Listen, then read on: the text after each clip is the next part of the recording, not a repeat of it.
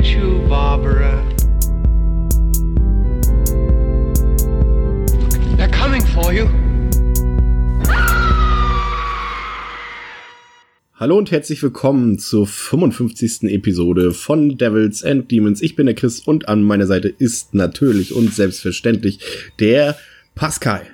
Hallo Chris, hallo Zuhörer. Ja, äh, wir haben äh, kurzfristig Pause gemacht, äh, was, was an diversen Dingen lag. Äh, unter anderem äh, Prüfungen waren es bei mir, äh, die ich durchstehen musste und äh, glücklicherweise bestanden habe.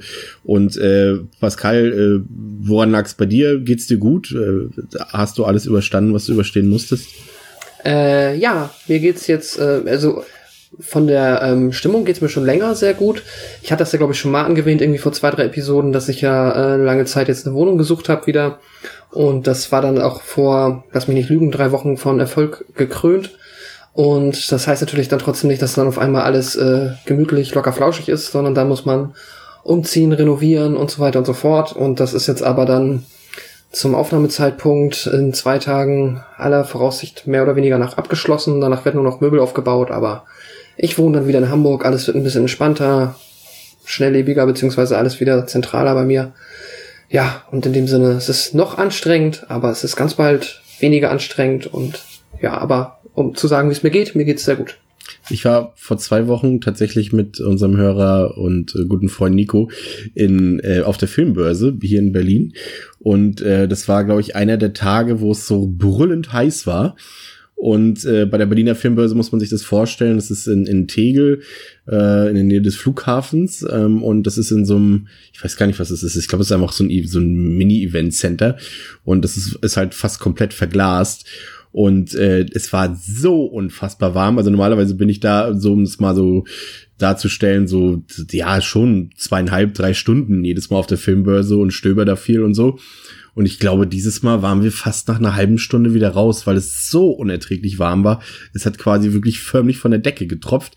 Und dann noch, äh, ja, wenn da ganz viele schwitzende Männer äh, und ein paar Frauen äh, rumrennen und äh, die Luft und oh, es war furchtbar, wirklich. Also ich habe wirklich echt nur schnell die Sachen von der Liste gegriffen, die ich haben wollte. Und dann sind wir ganz schnell wieder raus. Das war wirklich unerträglich. Ähm, unerträglich. Ähm, gutes Stichwort war für viele Horror oder was heißt für viele für angeblich einige Horrorfilmfans äh, der Genuss ein, eines Previews zum neuen Halloween-Film. Wie sich jetzt im Nachhinein herausgestellt hat, äh, war das eine Fake-Meldung. Es gab nie diese Preview, also es hat noch keiner diesen Film gesehen, auch wenn es einige Leute im Internet behauptet haben und böse abgehatet haben über über den neuen Halloween-Film gibt es nicht, gab es nicht. Äh, hat John Carpenter auch nochmal bestätigt, also da äh, kann man die Leute zumindest schon mal etwas beruhigen. Dafür äh, konnten wir uns schon ähm, erste Impressionen zu dem Film äh, der im Herbst, ich glaube äh, zu Thanksgiving, wenn ich mich nicht ganz irre, in den USA und bei uns eine Woche später, glaube ich, äh, in den Kinos erscheint, äh, konnten wir uns anhand des Trailers jetzt erste Eindrücke äh, verschaffen. Ähm, bin mal gespannt, was du sagst. Wir haben uns ja vorab noch nicht äh, über über den Halloween-Trailer unterhalten. Wie ist denn dein erster Eindruck?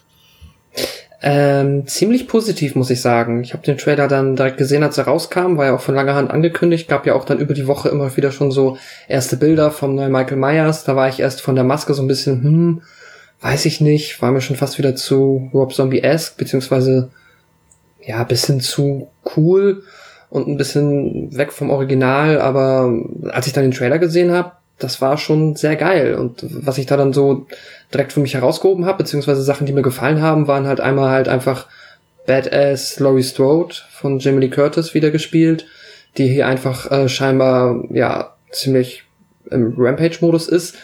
Weiß mir jetzt nicht, inwiefern sich das dann, ne, wie viel Verhältnis vom Trailer dann im Film sind.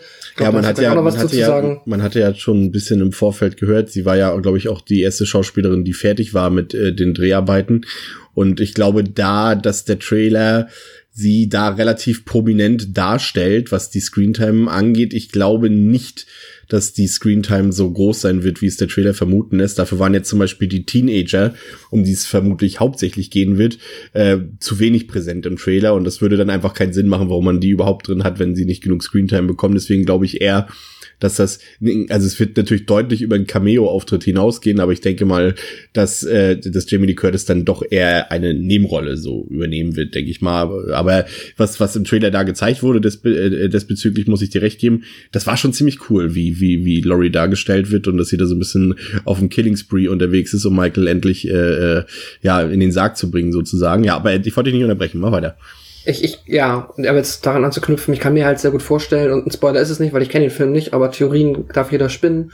Und ähm, ich könnte mir halt vorstellen, dass jetzt innerhalb des äh, Halloween-Franchises halt Laurie ein zweites Mal stirbt und dann halt hier wieder so eine Art ja, Staffellaufübergabe passiert. Aber wenn das dem so sein sollte, dann bin ich da prinzipiell, wenn das stilvoll gehandhabt wird, nicht wie in Halloween Resurrection, sondern äh, cool und smart bin ich da dem auch nicht abgeneigt und ähm, ja, bin da positiv und was halt natürlich, glaube ich halt, also für mich auch so der Faktor ist, wo ich sage, okay, es ist irgendwie eine krasse Entscheidung, aber es ist, glaube ich, auch die einzige Art, das Franchise jetzt irgendwie mal wieder auf coole Bahn zu bringen, ist halt dann die Tatsache, dass halt alles nach dem ersten Film quasi an Kanon äh, einmal ähm, auf Müll landet und das dann theoretisch in dem wie auch immer man es jetzt nennen möchte, in dem offiziellen, ich mache Anführungszeichen, die man nicht sehen kann, Kanon, es dann halt wieder nur zwei Filme gibt, die lustigerweise dann beide Halloween heißen. Ja. Obwohl es zwei andere Filme gibt, die Halloween 2 heißen. Das ist alles sehr, sehr kurios. Aber ich bin damit per se in Ordnung. Wie ist es bei dir? Ja, ich äh, war auch, ich bin hellauf begeistert tatsächlich vom Trailer, was natürlich letztendlich nichts heißen äh, kann, soll, darf. Ähm, aber wenn wir jetzt halt nur den Trailer betrachten, bin ich tatsächlich wirklich begeistert. Zum einen, wie du es eben schon gesagt hast, halt von Jamie Curtis. Ähm, dann ähm, fand ich, ist der Trailer sehr, sehr atmosphärisch. Auch so diese, dieser Beginn, der da in dieser Irrenanstalt oder in diesem, ja, was, was auch immer das ist, Gefängnis, wie auch immer, äh, fand ich sehr, sehr gut. Und auch diese kleine Szene, die mich so ein bisschen an Halloween Age 20 erinnert hat, mit dem, mit dieser öffentlichen Toilette, äh, wo sie da auf Toilette sitzt. Das äh, gab es ja in Halloween Age 20 auch mit diesem kleinen Mädchen mhm. da, falls du dich erinnerst, wo er dann mhm. da reinkommt aufs Damenklo. Und hier auch so. Und ich fand es schon, so eine schon eine krasse Andeutung, wie er dann scheinbar irgendjemanden die Zähne ausgeschlagen hat und sie dann so in die Toilette reinbröselt sozusagen. Das fand ich schon ziemlich beeindruckend. Ähm, dann äh, auf jeden Fall interessant, da bin ich gespannt, wie sie das machen, weil angeblich soll es ja äh, diverse Anspielungen an den an, ans komplette Franchise geben, also auch an Teil 6 und was auch immer. Eine Dazu, ist im Trailer offensichtlich da. Ja, und und und diese ähm, was du gesagt hast mit dem Streichen des Kanons, ähm, ist halt auch interessant, weil es ja auch hier zumindest der Satz, ob es nachher tatsächlich so im Film äh, auch thematisch umgesetzt ist, äh, wissen wir natürlich nicht, aber es wird ja zumindest hier im Trailer nicht ohne Grund äh, gesagt, dass eben äh, Michael nicht Loris Bruder ist und das ist immer so, das wird ja extra so betont und ja, das äh, wurde so angenommen, aber das ist tatsächlich gar nicht so, also quasi wie Fake News. ja, ich aber das mega mega charmant, wie sie dann irgendwie diese zwei Mädchen, da laufen und die eine sagt, stimmt es, dass es ihr Bruder ist? Ja. Nein, das sagen die Leute nur, ist halt echt cool Smart. und irgendwie ja. clever gelöst, ja. Ja, also das fand ich auf jeden Fall gut. Ähm, ich finde auch gut, dass man dann quasi da so ein bisschen, ja, also in Anführungszeichen natürlich so ein bisschen Realismus reinbringt, indem Michael halt dann auch hier scheinbar wirklich mal gealtert ist, was man sowohl an seiner Maske sieht, als auch, ähm, ja, ich glaube, man sieht ja auch ein bisschen Haut von ihm und sowas. Äh, man merkt auf jeden Fall, dass er da gealtert ist, finde ich auch ganz gut. Also ich bin wirklich sehr, sehr gespannt, aber ich bleibe auf jeden Fall trotzdem bei der Meinung, dass der Film letztendlich trotzdem stehen und fallen wird mit den Teenagern letztendlich. Also wenn die müssen natürlich smart sein und sympathisch sein äh, oder oder zumindest irgendwie ein Profil bekommen, weil sonst hilft mhm. uns äh, letztendlich Jamie Lee Curtis oder Laurie Strode natürlich auch nicht viel, wenn der Rest nicht so überzeugt. Aber lassen wir uns überraschen. Ähm, Im Herbst ist es soweit. Ob es im Herbst auch bei dem Suspiria Remake ähm, bei uns soweit sein wird, ist, steht natürlich noch so ein bisschen in den Sternen. In den USA äh, veröffentlicht Amazon den Film im Herbst, im Kino, im November war es, glaube ich. Äh, für Deutschland gibt es tatsächlich noch keinen Start, aber wir konnten uns auch hier tatsächlich schon ähm, einen ersten Eindruck verschaffen mit dem Teaser-Trailer, der veröffentlicht wurde. Vor, ich glaube, zwei Wochen war es. Und ähm, ich muss sagen, ich war ja wirklich, ich hatte es hier, glaube ich, auch schon mal erwähnt, ähm, ich glaube, es war sogar vielleicht sogar im Suspiria Cast, ich weiß es gar nicht mehr genau, also zum Original Argento, ähm, dass ich da sehr am Zweifeln war, ob das eine richtige Entscheidung ist, diese Besetzung und überhaupt diesen Film zu remaken. Und ich muss sagen, der äh, Trailer hat mich bisher eines Besseren belehrt, muss ich sagen. Also ich war sehr, sehr positiv überrascht. Auch so, so von so, so allein von der Besetzung. Also Dakota Johnson passt scheinbar doch überraschend gut äh, da rein. Du hast auch Tilda Swinton bei und auch man hat schon so ein, ich weiß nicht genau, ob das, das Stück, was im Trailer läuft, jetzt auch schon von Tom York ist, aber, aber das hat mich auf jeden Fall schon mal sehr, äh, ich bin ja auch so ein bisschen so ein, jetzt nicht ein riesen Radiohead-Fan, ich bin aber auf jeden Fall ein Fan von Tom Yorks Solo-Karriere und, ähm, und da bin ich auf jeden Fall sehr gespannt, wie der Score dann klingen wird. Ähm, und ja, so ein paar, also er scheint jetzt nicht ein 1 zu 1 Remake zu sein. Ich glaube, den Eindruck teilen wir auch, wenn wir so die Bilder äh, gesehen haben, was allein auch schon dafür spricht, dass der Film diesmal in Berlin spielen wird und auch, glaube ich, zu einer anderen Zeit, was auch da so angedeutet wurde mit dieser RAF-Skizze da in dem einen Buch äh, oder in dem einem Notizbuch. Also äh, ich glaube, da kommt was Gutes auf uns zu. Auch die Atmosphäre hat mich da sehr überzeugt. So diese, diese, äh, ja, diese Farbpalette, die so ein bisschen matt wirkt und, und eigentlich so gar nicht passt zu Argentos wirklich greller, äh, bunter Farbpalette. Ähm, da hat mir sehr gut gefallen. Und dann die Nachricht von gestern, äh, der Film hat ein R-Rated, bekommt ein R-Rated in den USA und äh, jetzt haben sie mich. Also ich glaube, das wird ein gutes Ding. Was sagst du? Der Teaser-Trailer ist wirklich äh, ziemlich, ziemlich cool. Also ich war ja auch durchaus skeptisch, aber es ist halt schwierig jetzt, ich finde es hier noch schwieriger von Trailer oder Teaser-Trailer in dem Fall dann aufs Endprodukt schon mal zu schließen, kann man ja eh nicht, aber zu vermuten, was dabei rumkommt.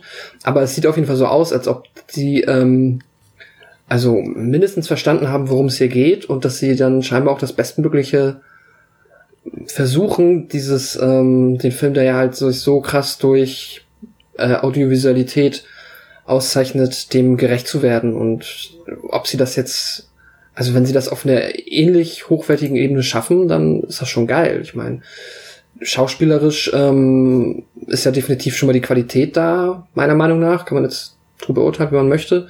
Aber ich finde, äh, Dakota Johnson, Taylor Swinton und auch sonst eigentlich sehe ich da keine Probleme. Ob sie das denn jetzt so gut umsetzen, weiß ich nicht. Und letztendlich, ähm, man darf auch nicht vergessen, ist auch der Regisseur von Call Me By Your Name, der ja auch wirklich äh, ja. Äh, sehr mit Lob überschüttet wurde. Also es liegt auf jeden Fall nicht in verkehrten Händen. Genau, und ähm, ja, deswegen, also kann man nur, kann man eigentlich, ja, es gibt keinen Grund, sag ich mal, dem jetzt keine Chance zu geben. Das ist, glaube ich, so ja, ein Statement, das man abgeben kann. Das sehe ich auch so. Ähm, wir haben in den letzten Wochen äh, wieder, äh, ja, bei mir tatsächlich äh, äh, stressbedingt etwas weniger, aber immer noch genug, äh, Horrorfilme gesehen, äh, die jetzt äh, nicht unbedingt eine ganze Folge wert sind, äh, die aber immer noch so ähm, es immer noch wert sind, egal ob positiv oder negativ, äh, äh, irgendwie besprochen zu werden. Und deswegen ist das, wir haben es jetzt am Anfang noch nicht gesagt, aber jetzt habt ihr es, spätestens jetzt findet ihr es heraus, ist es unsere äh, Juni-Roundup-Episode. Und ähm, wir verschaffen euch jetzt einen Eindruck von den Filmen, die wir uns angesehen haben. Da sind ein paar ältere dabei, da sind aber auch ein paar äh, aktuelle Heimkino-Veröffentlichungen dabei. Und äh, deswegen würde ich äh, tatsächlich äh, dich bitten, Pascal, äh, den Zuhörern äh, deine erste Sichtung der letzten Wochen zu präsentieren. Mats ab. oh Gott. Ähm, ja, ich habe es tatsächlich dann mal vor, es ist schon wieder ein bisschen länger her, ich glaube vor über einem Monat, geschafft, mir äh, die Netflix-Produktion Hush, beziehungsweise Still im Deutschen von 2016 anzugucken. Ähm, den hatte ich halt schon lange auf meiner Liste, weil ich Gutes gehört habe und der ähm, ja halt auf Netflix auch immer dann, wenn man so ein bisschen da in den Horrorgenres äh, sich durchklickt, halt immer auch recht prominent beworben wird. Und ähm, ja, ist ein, ich hatte tatsächlich ziemlich viel Spaß mit dem Film. Ich, es ist ein ähm, klassischer, äh, ziemlich klassischer Home Invasion Film mit dem Twist beziehungsweise der ja, Idee, die es spannend machen soll, dass die, ähm, ja, die Frau, die halt in diesem Haus eingesperrt ist, das irgendwo im Wald ist, nicht eingesperrt, dass die da drin wohnt, ähm, taubstumm ist, also sie kann nicht hören. Und so funktioniert dann halt, das ist halt mehr oder weniger der Twist, wo sich dann, ähm, ja, der Film so drumherum aufbaut und dann der Typ, der jetzt auch wirklich im Film irgendwie keine nennenswerte Motivation oder so bekommt, das ist ganz ähm, aufs Wesentliche runtergebrochen, wie er sich dann halt damit arrangiert, dass was sie kann, was sie nicht kann und wie sie sich vor allem mit ihrem Nachteil arrangiert, der dann auch in gewissen Situationen tatsächlich zum Vorteil werden kann.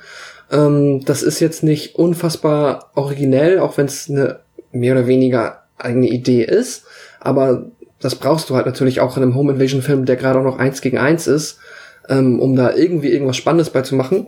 Ich finde es aber ziemlich gut gelungen und ich finde den auch einfach sehr schön inszeniert. Und ähm, der ist nicht lang, der ist halt, wenn man Netflix-Abonnent ist, dann halt in dem Sinne auch einfach mit drin und da habe ich dann halt eh noch mal, das ist halt so ein, ja, was gucken, lass mal noch irgendwie schnell irgendwie einen unterhaltsamen Horrorfilm gucken und ich finde dafür ist der ziemlich cool geeignet. Ähm, ja, erstmal, ähm, Chris, ich glaube, du hast den auch gesehen, beziehungsweise bin mir sicher, dass du ihn gesehen hast. Ähm, wie hat dir die gefallen? Ähm, tatsächlich sehr mittelmäßig. Also ich bin ja jetzt auch kein Fan von dem Regisseur von Mike Flanagan. Der hat jetzt für mich, also ich fand Gerald's Game zum Beispiel, dieses Stephen King Ding da von Netflix, fand ich furchtbar. Ich fand Oculus furchtbar. Äh, dieser zweite Ouija-Film, der war ganz okay. Und ich finde auch die Prämisse von Hush durchaus interessant. Aber so das Drehbuch und, und irgendwie das Pacing, das hat mir überhaupt nicht so gefallen. Also wie gesagt, oh. das Grundkonzept, die Prämisse auf jeden Fall.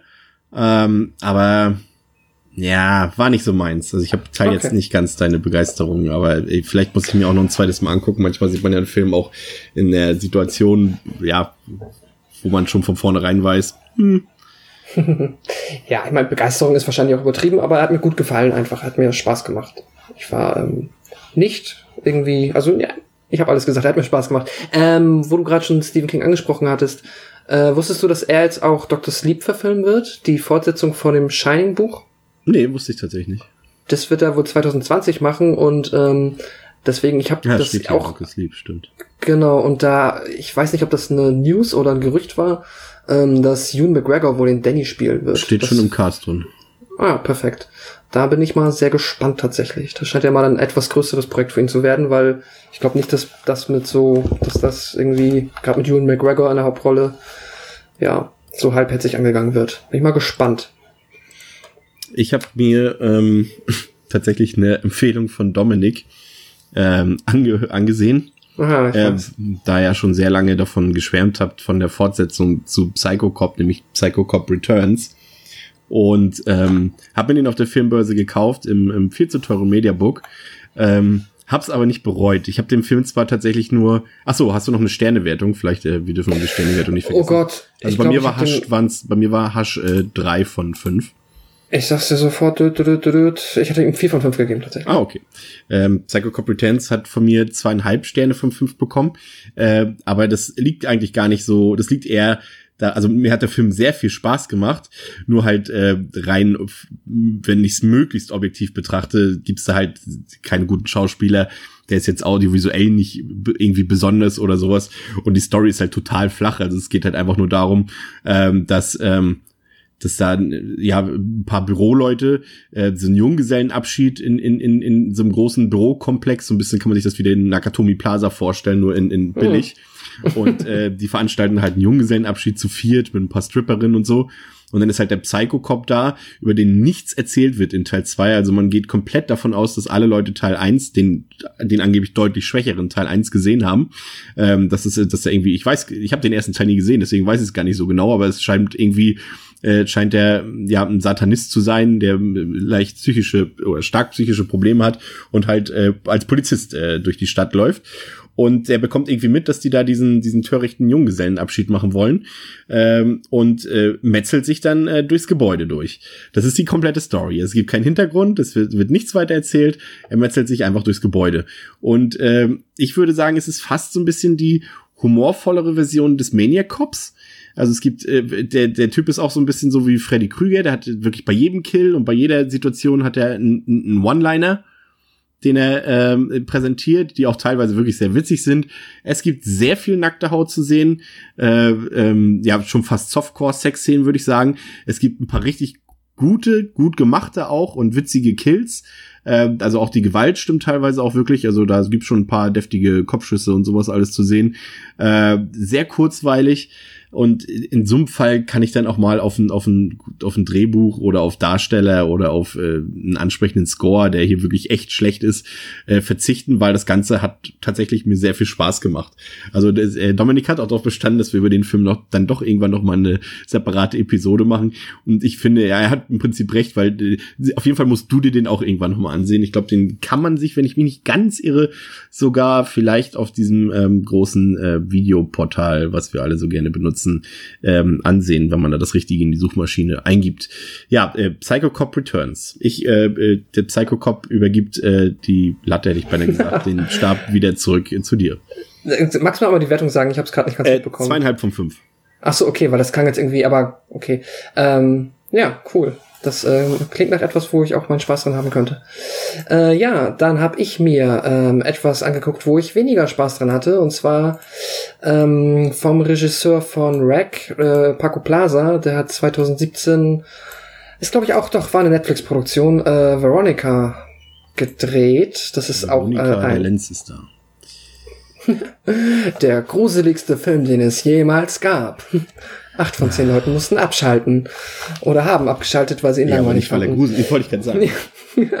ähm, genau, ähm, ist ein spanischer äh, ja, Horrorfilm ähm, und ich war doch sehr unterwältigt. Ich muss im Vorwege dazu sagen, das ist immer, habe ich auch, ähm, ich habe ja auch so eine kleine Mini-Review da auf Letterbox geschrieben. Ähm, ich habe den halt mit einer Freundin zusammen geguckt und eigentlich mache ich dann schon auch so gerade bei spanischen Filmen, wo ich jetzt auch weiß, die haben garantiert nicht die beste Synchro bekommen in Deutschland, dann ähm, würde ich mir den dann halt nach Möglichkeit im Original mit deutschen oder englischen Untertiteln angucken, weil ich finde schon, dass da dann ähm, viel von der schauspielerischen Leistung flöten gehen kann, wenn man dann halt auch nur so ein semi-professionelles äh, Synchronstudio ransetzt, was auch hier leider so war. Deswegen alles so ein bisschen unter Vorbehalt. Vielleicht kommt das alles viel ernster, cooler oder besser rüber, wenn er dann wenn man ihn sich nochmal im Original anschaut, ähm, habe ich halt in diesem Fall nicht, habe ihn auf Deutsch gesehen. Und ja, ich, ähm, mein Gott, was kann man zur Story kurz sagen? Äh, es geht um ein Mädchen, die Veronica, die ähm, hat einen Haufen Geschwister, um die muss sie sich mehr oder weniger alleine kümmern, weil die Mutter äh, alleinerziehend und äh, viel arbeitend ist, über eine Bar. Und dann, ähm, ja, spielt die halt mit ein paar Freundinnen an einem Uja-Board rum, Dadurch äh, beschwört sie äh, Geist XY bla und der, ja, sucht sie heim und macht das, den, das Leben schwer. Ähm, ja, ich fand den stellenweise, es gab ein paar Momente, die sind ganz nett inszeniert. Ich finde, der ist aber zu 80 Prozent mega langweilig, weil ja. überhaupt nichts passiert. Es passiert so wenig. Ich saß immer da und dachte, okay, und jetzt komm, jetzt gib mir wieder irgendetwas Horrormäßiges. Dann gibt's ganz schräge ähm, Dialog. Brocken, beziehungsweise also äh, so, ähm, dann, ich erinnere mich an die eine Szene, dann, es gibt an dieser Schule, an der sie ist, so eine alte Nonnenlehrerin, die ist so ein bisschen, so ein bisschen gruselig sein, ganz typisch halt blind und dann unterhalten die sich mal irgendwie im Keller für fünf Minuten und das ist so belanglos wie nichtssagend wie lahm, dass ich da äh, zwischenzeitlich fast eingeschlafen wäre und entsprechend enttäuscht war ich am Ende leider von diesem Film, wo ich dann mir, wo ich eigentlich von Paco Plaza auch mehr erwartet hätte, aber auf ich jeden Fall. weiß auch nicht, ob er vielleicht nur von Footage kann, aber das war es irgendwie nicht. Und ähm, ja, dazu, da habe ich dann auch dann nur zwei von fünf Sternen für abzugeben. Ähm, ja, wie bist du da? Ich bin nicht ganz so so ähm, ähm, bösartig äh, zu dem Film wie du, war aber natürlich äh, äh auch enttäuscht. Also allein, also was heißt Paco Plaza, würde ich nicht unbedingt einen Vorwurf so groß machen, weil handwerklich ist der Film ja eigentlich auf der Höhe, würde ich sagen. Und auch ich finde die mhm. Hauptdarstellerin äh, Sandra S. Äh, S. S. K. Sena äh, überzeugt auch. Finde ich total, aber die Story ist halt so. Ich sag mal, wenn Leute, die nicht viele Horrorfilme gucken, die ab und zu mal eingucken, äh, oder die vielleicht noch nie einen Horrorfilm gesehen haben, die würden vielleicht sagen, dass Veronica ein guter Horrorfilm ist.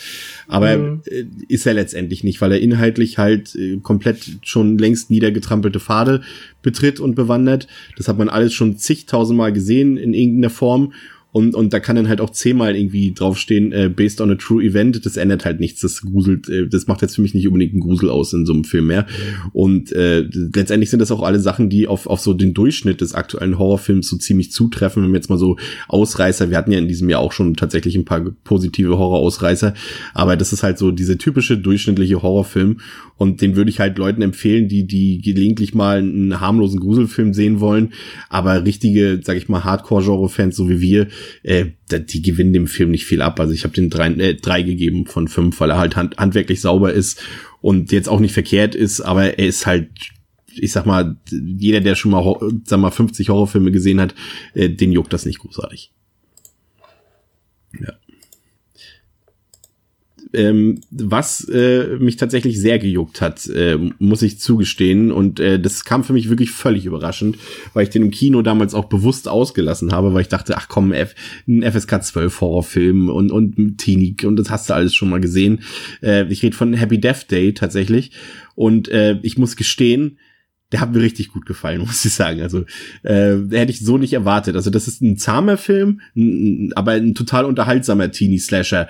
Das der letztendlich äh, so ein bisschen die die Prämissen von von Scream und von von von Groundhog Day, also ein täglich grüßtes Murmeltier miteinander kombiniert, aber das wirklich sehr unterhaltsam und sehr sympathisch macht. Also das ist kein kein brutaler Horrorfilm, da fließt eigentlich eigentlich gar kein Blut ähm, aber der hat halt andere Stärken und und ich finde, also wie gesagt, die Prämisse so im Horrorfilm eigentlich ganz niedlich, äh, dass unsere Hauptdarstellerin, äh, die äh, stirbt halt und äh, durchlebt diesen Tag immer und immer und immer wieder. Wie gesagt, die Prämisse kennen wir halt und sie muss irgendwie versuchen, dieses Problem zu lösen, dass sie nicht morgens wieder aufwacht und der Tag immer wieder vom Neuen beginnt und äh, egal was sie macht, äh, der Killer ist immer schon da und bringt sie auf irgendeine andere Art und Weise immer wieder um. Äh, zum einen muss ich sagen, die Hauptdarstellerin äh, Jessica Roth heißt sie, glaube ich.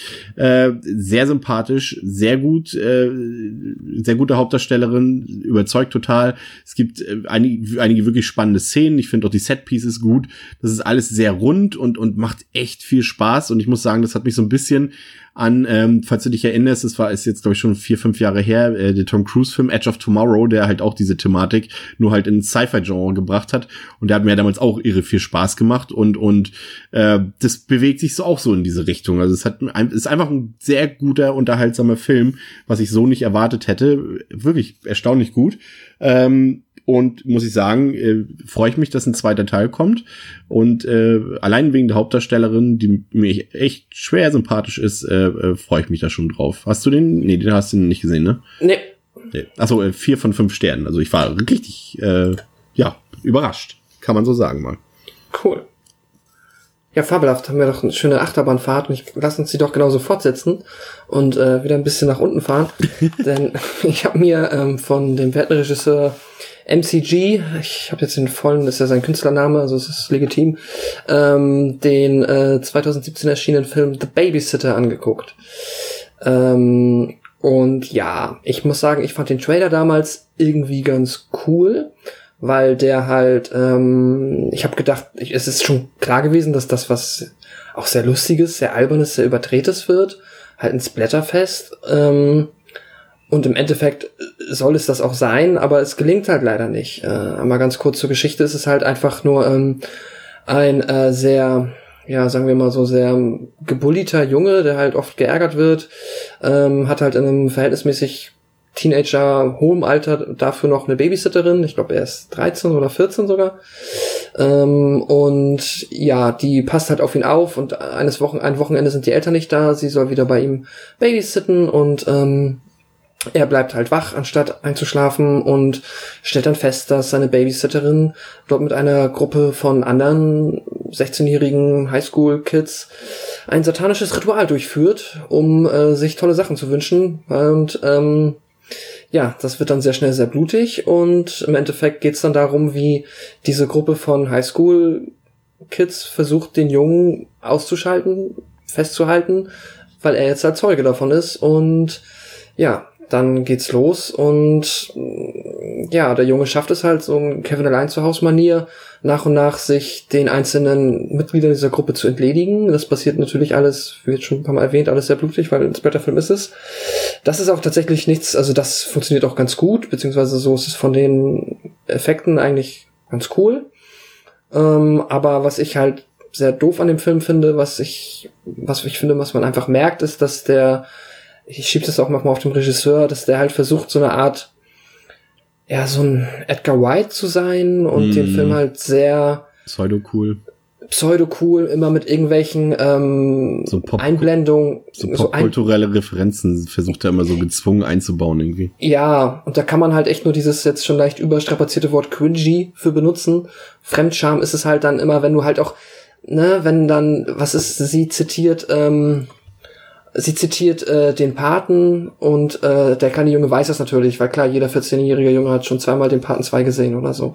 Ist halt echt so unfassbar gekünstelt, albern, man kann es dem nicht abnehmen. Dann wird immer viel mit diesen Einblendungen gearbeitet, äh, also die halt irgendwo mitten im Film sind, jetzt wie bei ähm, äh, Scott Pilgrim, das ja auch viel ist, nur hier passt es halt irgendwie nicht rein und es ist einfach nicht gut. Es ist meistens unnötig und überflüssig.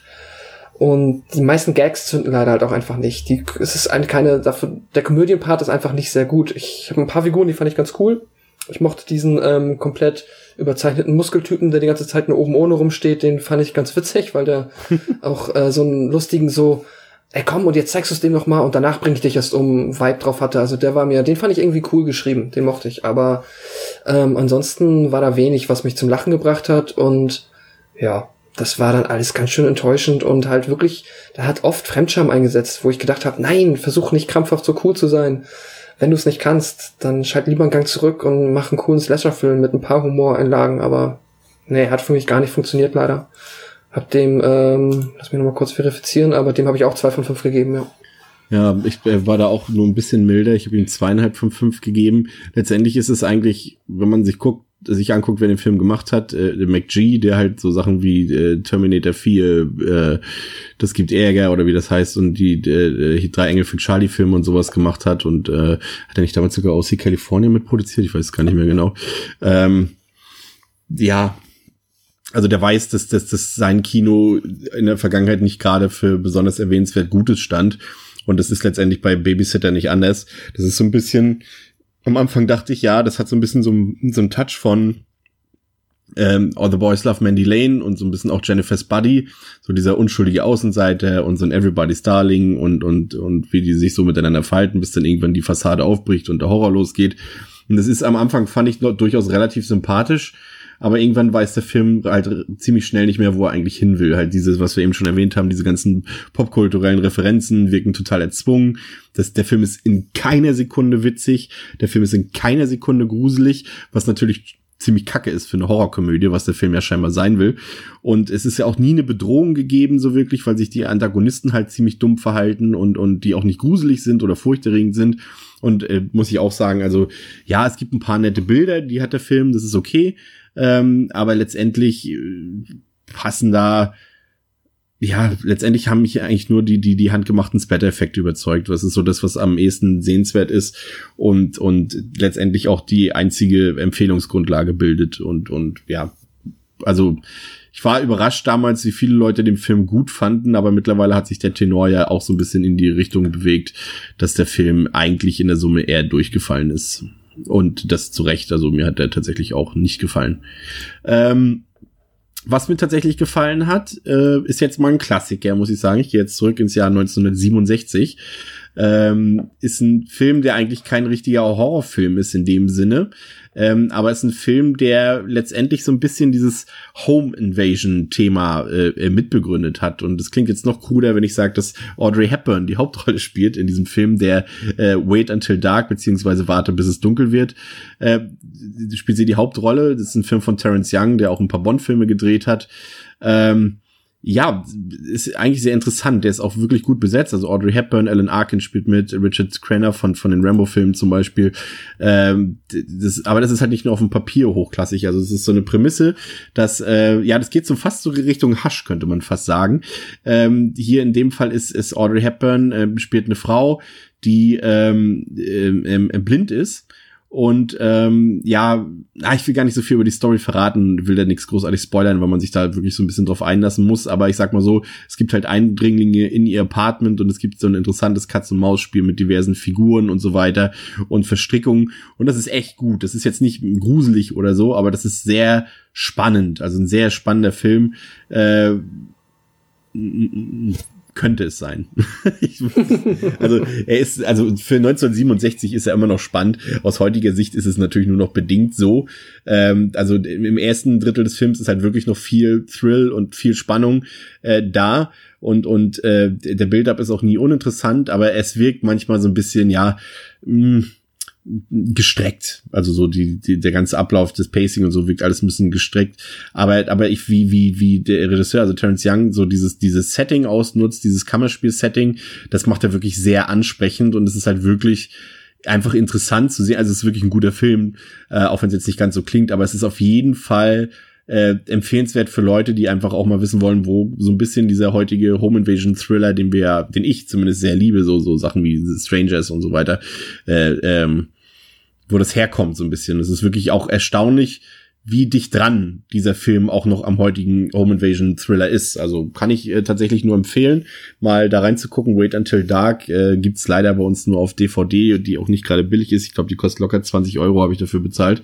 Ähm, aber wer da mal so ein bisschen äh, äh, cineastisch, historisch mal nachschauen möchte, dem äh, kann ich diesen 4 von 5 Sterne Film durchaus empfehlen. Oh, fabelhaft. Das klingt sehr interessant. Dann bin ich wieder dran, wa? Ja.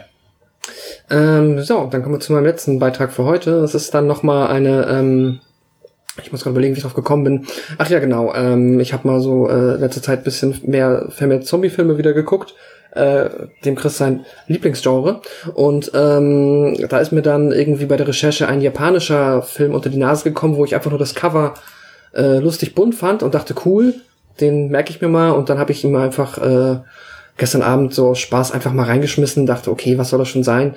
Und zwar Rika the Zombie Killer oder wie er auch heißt, Zombie Hunter Rika, ähm, ist ein B-Movie, ja, B-Movie Trash Zombie Film von 2008. Äh, ich hau mal die Story so kurz und knapp zusammen. Es geht um ein Mädel, die heißt Rika und ähm, die hat eine Freundin, die läuft rum, würde ihren Opa besuchen. Parallel ist aber eine Zombie-Plage ausgebrochen, weil die japanische Regierung ein Serum entwickelt hat, das alte Menschen töten soll, aber ein alter Mensch war zu krass, um zu sterben und hat das dann verbreitet und jetzt sind alle Zombies boom. Und dann gibt's aber noch irgendwie einen legendären Zombie-Killer und von dem findet man einen Arm und sein ähm, Katana. Und weil ihr Opa von Rika ein äh, begnadeter Chirurg war, ist er dann in der Lage, nachdem Rika quasi ihr Arm amputiert wurde, weil sie gebissen wurde, ihr den Arm von diesem alten Zombiejäger anzunähen. So, eigentlich schon viel zu viel. Es ist, es ist Quatsch. Es ist absolut Quatsch. Es ist Bullshit. Ähm, die Story ist doch scheißegal. Es ist einfach ein ähm, Trash-Film. Und ich habe den jetzt hier mal ähm, bewusst in der deutschen Synchro geguckt, weil ich dachte schon, okay, das wird's bestimmt witziger machen und hat's auch. Also das ist so, ähm, ja, wer von euch Schläferz guckt oder wer von euch einfach wirklich halt so Trash-Filmabende macht, da ist der Film echt fabelhaft für, weil dann ist er halt auch wirklich lustig über diese Trash-Ebene. Aber wenn man, wenn man daran keinen Spaß empfinden kann, dann äh, gibt's gar keinen Grund, den irgendwie äh, sich äh, anzuschauen. Ähm, ansonsten ist es du, durchaus sehr unterhaltsam. Der ist halt unfassbar billig produziert, die Effekte sind dramatisch schlecht und dann genau wie das Schauspiel und der Soundtrack und alles. Ja, ist halt ein Trashfilm. Ich mag das halt. Ich habe da halt ein Fable für. Ich kann mir ähm, sehr, sehr schlechte Filme angucken, weil ich dann herzhaft drüber lachen kann und ähm, ich es auch immer charmant finde, wenn man dann halt so, ja, man kann das dann halt noch viel einfacher auseinandernehmen, weil auch dann die Regisseure mit dem begrenzten Budget und ja auch dann der meist dazugehörigen begrenzten Erfahrungen ja auch nicht in der Lage sind, da so viel zu verstecken und man sieht halt viel mehr, dass es halt, ja, wie es halt gedreht ist und ja, was für Fehler da auch drin sind. Das macht dann auch Spaß, die sich alle rauszusuchen.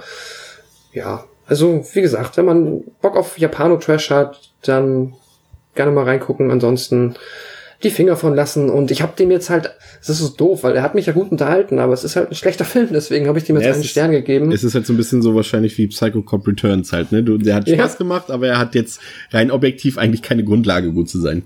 Genau, das ist es halt. Also der eine Stern heißt jetzt nicht, dass man damit keinen Spaß haben kann, aber ein guter Film ist es nicht. So. ja. Was hast du ihm gegeben? Ein, eineinhalb, ja? Äh, eineinhalb, genau. Okay. Ähm, ich habe tatsächlich äh, mich im Monat Mai so ein bisschen mit äh, Kannibalenfilmen beschäftigt, die ich noch nicht gesehen hatte. Und die, äh, ja, waren jetzt, also ich habe mit zwei, nee, drei, glaube ich, oder so angeguckt, zwei wollte ich heute vorstellen, äh, die jetzt beide nicht so der Hit waren, die auch eigentlich aus völlig anderen Zeiten letztendlich kommen. Ähm, der erste ist äh, Man from Deep River äh, beziehungsweise Il Paese del Sesso Selvaggio äh, und ist ein äh, sehr früher Kannibalenfilm, äh, so aus der mittleren Schaffensphase vom berüchtigten Italo-Regisseur Umberto Lenzi. Und äh, ja, ich, ich konnte dem Film äh, relativ viel verzeihen, da, sag ich mal, viele der hier abgedroschenen Momente erst im späteren Kannibalenfilm zum Trope oder zum Stereotypen wurden und, und Man from Deep River ist letztendlich so ein bisschen der Ursprung allen Übels, inklusive irgendwelchen Gruppen-Rape-Szenen und Tiergewalt an Tieren und sowas. Und äh, ja, also wer, wer einige Filme dieser Sorte kennt, wird hier auch nichts Neues entdecken. Es ist halt auch hier wieder eher so historisch bedingt, dass der halt einer der ersten, äh, ich glaube vielleicht sogar der erste Kannibalenfilme war, da will ich jetzt nichts Falsches sagen. Äh, der ist auch nicht schlecht gefilmt und hat ein paar gute visuelle Momente, auch die Musik ist gut. Aber äh, ja, 嗯。Ich sag mal so, es ist letztendlich nicht, also es ist eher ein Abenteuerfilm. Der hat zwar so ein paar Momente, die echt sleazy sind und und und schmuddelig sind, aber es ist jetzt kein so, wie man das bei späteren Kannibalenfilmen kennt, dass da jetzt eher so ein Horroraspekt im Vordergrund steht. Hier gibt's zwar ein paar wenige fiese Momente, aber die stehen halt nicht im Vordergrund. Äh, auch der Hauptdarsteller ist ganz furchtbar, Ivan Rasimov. Äh, warum habe ich den jetzt italienisch ausgesprochen? Ivan Rasimov äh, ist halt für mich der der größte Negativpunkt des Films. Der ist völlig deplatziert in seiner Hauptrolle Rolle. Ähm, ja, das ist halt so ein bisschen wie äh, der mit dem Wolf tanzt in der in einer frühen Exploitation-Variante mit ein paar blutigen Szenen und ein paar mehr Soft-Erotik-Momenten. Hat letztendlich nicht wehgetan, kann man sich mal angucken, aber ist jetzt auch nicht so der Hit gewesen. Dem habe ich jetzt zweieinhalb äh, von fünf Sternen gegeben. Äh, was aber immer noch besser war als äh, Zombies unter Kannibalen aus dem Jahre 1980 von Marino Girolami. Äh, ja, ähm, also das war ist eine ganz coole Sache. Da geht es irgendwie drum, dass irgendwelche Eingeborenen oder Ureinwohner irgendwie dafür sorgen, dass da so eine, dass da ein paar Leichen in, in New York irgendwie sich mutieren und irgendwie so eine komischen, ja, so Zombie, Zombie, äh, weiß ich jetzt auch nicht, wie man es nennt, Zombie, Zombifikation bekommen oder sowas in so einem Krankenhaus. Und daraufhin äh, äh, reist äh, eine, eine ähm, so eine Bestattungsassistentin mit einem Doktor auf, auf die Insel Maluku, um dort äh, zu ermitteln. Und das ist auch schon die ganze Story und es dauert halt gerade mal zehn Minuten im Film und schon bekommst du Gedärme zu sehen und fast nackte Möppis. Äh, aber dann hast du dann wieder so, dass du erstmal wirklich so 20 Minuten lang pure Langeweile hast, äh, wo ja ja, was heißt pure Langeweile, die geht danach auch weiter, nur dann hast du nach 28 Minuten, hast du wenigstens wieder ein paar nackte Tatsachen zu sehen, wenn auch nur für einen Bruchteil von, von einer Sekunde, was sehr enttäuschend war. Äh, und dann sind so Sachen, zum Beispiel der Score des Films, ähm, den ich hatte vor, ein paar Tage vorher den ja auch Erotik äh, Kannibalenfilm Emanuel äh, berüh berühmt berichtigt aus dieser Emanuel Reihe, die ja vielleicht jeder noch aus seiner Pubertät kennt von Vox. und äh, äh, da gibt's halt auch einen, einen Kannibalenfilm von Emanuel and the Last Cannibals und da war halt eins zu eins, den habe ich einen Tag oder eine Stunde, ich glaube es war am selben Tag kurz vorher geguckt und der, der hat halt eins zu eins denselben Score gehabt, ne? Was schon mal irgendwie auch dämlich war und und es dauert halt wirklich 50 Minuten, bis es dann irgendwann mal richtig losgeht, dann wird wird dann auch mal menschliches Fleisch verputzt, dann wird auch mal ein Finger ins Auge gedrückt, dann gibt's komische Schrumpelzombies mit schlechtem Make-up, die da zum Vorschein kommen, von denen äh, einige dann auch schön zerteilt werden mit noch schlechteren Effekten. Ist eigentlich total herrlicher Quatsch äh, wobei herrlich jetzt eher anzuzweifeln ist. Ach, ich weiß nicht. Das war äh, ja, aber zwischendurch, wenn du den so guckst, äh, hat er ja auch noch so ein paar Story-Elemente, die da reinbringt. Und dann hätte ich fast vermutet, dass, dass die Drehbuchautoren äh, von Get Out vielleicht ein bisschen zu oft äh, Zombies unter Kannibalen geguckt haben, weil es sich schon ein bisschen, äh, ja, ein bisschen hm, ins, inspi vielleicht wurde da jemand inspiriert, man weiß es nicht. Äh, klingt alles total scheiße, was ich gesagt habe, ist aber trotzdem noch ein irresympathischer Film, deswegen äh, habe ich ihn noch auf zwei von fünf Sternen hochgehoben. Ähm, wollen ja die Leute nicht langweilen. Deswegen ähm, habe ich hier, hier habe ich jetzt noch drei äh, kürzere Sachen. Ein Film, den man leider nur bisher bei iTunes aus den USA gucken kann, ist ein Found-Footage-Film, deshalb äh, für dich vielleicht äh, gar nicht so uninteressant. Ähm, der heißt Phoenix Forgotten von Justin Barber. Ähm, da geht's ähm, darum, dass 20 Jahre nachdem ein paar Teenager verschwunden sind äh, in, in, in den Gebirgen von Phoenix, Arizona, äh, dass dort äh, bis dato ungesichtetes Filmmaterial gefunden wird aus dieser Nacht, in der sie verschwunden sind. Und äh, das zeigt halt chronologisch, was in diesen letzten Stunden äh, ihrer Expedition dort passiert ist. Es ist mehr oder weniger so ein ähm, also UFO-Found-Footage-Ding, so ein außerirdischen Ding. Und äh, der war echt gut gemacht. Der hat äh, eine recht authentische Atmosphäre und was mich sehr begeistert hat, unnervige Figuren, die waren tatsächlich wirklich sehr sympathisch. Im letzten Drittel des Films gibt's sogar ein bisschen Grusel und ich fand das wirklich sehr sympathisch und kann den Film sogar wirklich empfehlen. Vielleicht kommt er ja auch bei uns hier nochmal irgendwie in irgendeiner Form raus. Aber wer so, so Blair Witch, so gepaart mit Akte X äh, mal sehen möchte, äh, war nicht schlecht. Also kann man sich auf jeden Fall mal angucken. Phoenix Forgotten habe ich drei von fünf gegeben.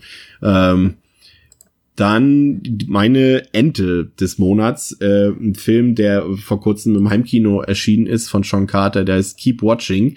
Äh, da spielen unter anderem Bella Thorne mit und äh, Chandler Riggs äh, von äh, The Walking Dead. Äh, das war richtig kacke. Also das ist auch so ein, so ein, so ein ähm, ja, so eine Art Home Invasion Film, wo eine Familie quasi in ihrer, in ihrem eigenen Haus eingesperrt wird und von, von Eindringlingen bedroht wird, die so ein Spielchen mit den Spielen, so ein bisschen à la Purge. Und, ähm, ja, das war richtig kacke. Also, ich, das, also ich, ich habe ihm den Titel gegeben äh, auf Letterbox Boring the Movie. Ähm, das, das, das war ist so abartig langweilig gewesen, dieser Film. Also falls ihr den irgendwo im Laden seht äh, und euch das vielleicht anspricht, weil das Cover ja noch ganz nett aussieht. Nein, der Film ist unglaublich schlecht, er ist wirklich scheiße, der tut weh und verbreitet Schmerzen. Also bitte, wenn ihr das irgendwo seht, auslassen, auch nicht ausleihen, gar nichts damit machen. Wenn euch den irgendeiner hinterher schmeißt, auch dann nicht, gebt ihn sofort zurück und sagt, äh, du bist nicht mehr mein Freund, dass du mir so einen Film bringen willst. er ist richtige Kacke. Also bitte auslassen, keep watching. Ein von fünf Sternen. Und äh, mein letzter Film, für diese Roundup-Episode ist tatsächlich äh, mal äh, ein Sequel und zwar Tremors A Cold Day in Hell. Äh, der sechste Teil der äh, berühmt oder weniger berühmten, aber auch nicht berüchtigten äh, äh, des berüchtigten Franchises Tremors äh, im Land der Raketenwürmer und das ist der sechste Teil. Ich äh, kenne zum Glück die Teile zwei bis fünf nicht äh, und äh, das ist hier quasi das vierte Sequel. Das war ja einer von den Filmen, war noch ein Prequel. Und äh, der einzige Unterschied zum damals ersten Teil oder wahrscheinlich auch zu den anderen Filmen ist, dass er hier so ein bisschen so ein Wintersetting, so ein Schneesetting anbietet, da aber jetzt auch nur wenige Minuten mit verschwendet im Film. Aber es war immer mal schon mal eine Abwechslung. Schneesetting ist ja immer gut, wie wir wissen, spätestens seit so Sachen äh, wie aus unserer Dead Snow Episode. Äh, und, und die Raketenwürmer sind halt auch bereits nach wenigen Minuten zu sehen und die sehen tatsächlich relativ gut aus äh, obwohl sie CGI gemacht sind. Ein paar handgemachte Effekte sind auch dabei. Die sahen, es war jetzt nicht unbedingt Asylum oder, oder, oder Sci-Fi-Niveau, das war schon deutlich drüber, was man jetzt nicht unbedingt vom Fake Schnee, der da zu sehen war, oder vom Fake Feuer behaupten kann. Und da gibt's auch ein paar richtig hässliche Farbfilter zu sehen. Aber ansonsten hat der Film mir echt Spaß gemacht, so recht unterhaltsam und kurzweilig, hat ein paar nette Gags und was man ja von so so Monster oder so so ja so ja doch der muss man Monsterfilm oft hat ist ja dass äh, dass die, die gerade bei den billigen Produktionen äh, dass die ihre Highlights so ein bisschen ja dem Zuschauer vorenthalten dass man nicht so davon sieht. Aber hier gibt's erstaunlich viel Raketenwurm Action und das ist auch alles so extrem überzeichnet dass dass dass man einfach sagen kann das ist durchaus gelungen. Jetzt nicht super gelungen deswegen auch nur zweieinhalb von fünf Sternen aber äh, doch würde ich weiterempfehlen vielleicht, ich war sogar so angetan, dass ich mir vielleicht dann doch Teil zwei bis fünf irgendwann nochmal antun werde.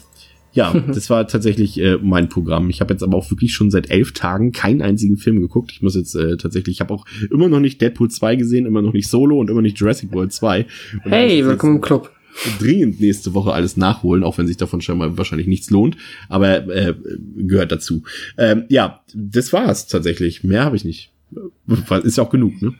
ja, das stimmt. Ich habe sonst auch nur noch Rewatches und ähm, War da was Interessantes bei? Du hast ja auch so ein bisschen Ja, äh, für Welle Nerdpool so ein bisschen Zombie-Sachen äh, das stimmt, angeguckt. genau. War da irgendwas, Ah, was ich hab- dir positiv in Erinnerung geblieben ist?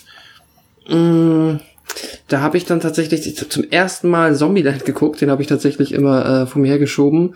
Der war ich dann aber da einfach wahrscheinlich, weil ich was ganz Tolles erwartet habe, da war ich ein bisschen unterwältigt. Ähm, und sonst aus dem Zombie-Bereich habe ich äh, nee, nichts großartig nennenswertes. Ähm, nichts, wo wir auch nicht eigene Folgen zu machen würden. Und jetzt habe ich noch ein bisschen von Footage, habe halt nochmal Rack gesehen, einfach nochmal, um mir nochmal zu vergewissern, dass äh, der Regisseur das besser kann. Der hat mir auch immer noch sehr gut gefallen und den ersten Paranormal Activity. Und jetzt muss ich halt eigentlich mal anfangen, mir da mal die ganzen Sequels zu geben, weil das sind ja halt doch so viele und ich lasse mir ab und zu auch sagen, dass die nicht alle komplett scheiße sind. Deswegen, vielleicht hat das ja auch was. Werde ich mich da vielleicht mal rantrauen und dann in einer der folgenden Roundup-Episoden von berichten, wie mir die gefallen haben, weil ich glaube, mit den eigentlichen Filmen kann jeder was anfangen. Das muss ich jetzt nicht erzählen. Ähm, und vielleicht machen wir dazu auch noch eigene Episoden, wer weiß. Ja. Okay, äh, dann äh, bedanken wir uns an dieser Stelle für eure Aufmerksamkeit ähm, und wünschen euch eine schön gruselige Zeit. Äh, wir genießen jetzt erstmal ein paar Tage kühles Wetter. Endlich in diesem viel zu warmen mhm. Sommer, der eigentlich noch nicht mal richtig angefangen hat, eigentlich erst heute. Und es war mir jetzt schon viel zu warm, aber ich habe jetzt endlich UV-Folien an den Fenstern und ich kann nur jedem raten, der im Erdgeschoss, äh, im Dachgeschoss wohnt, kauft euch UV-Folien, klebt sie ans Fenster. Das senkt einfach mal die Raumtemperatur um 10 Grad. Wenn ihr sonst so, so wie ich 35 Grad habt, ist es dann fast erträglich so. Äh, ja, das waren meine weisen Worte zum Abschluss. Äh, Macht's gut, bis zum nächsten Mal bei Devils and Demons. Auf Wiederhören. Tschüss.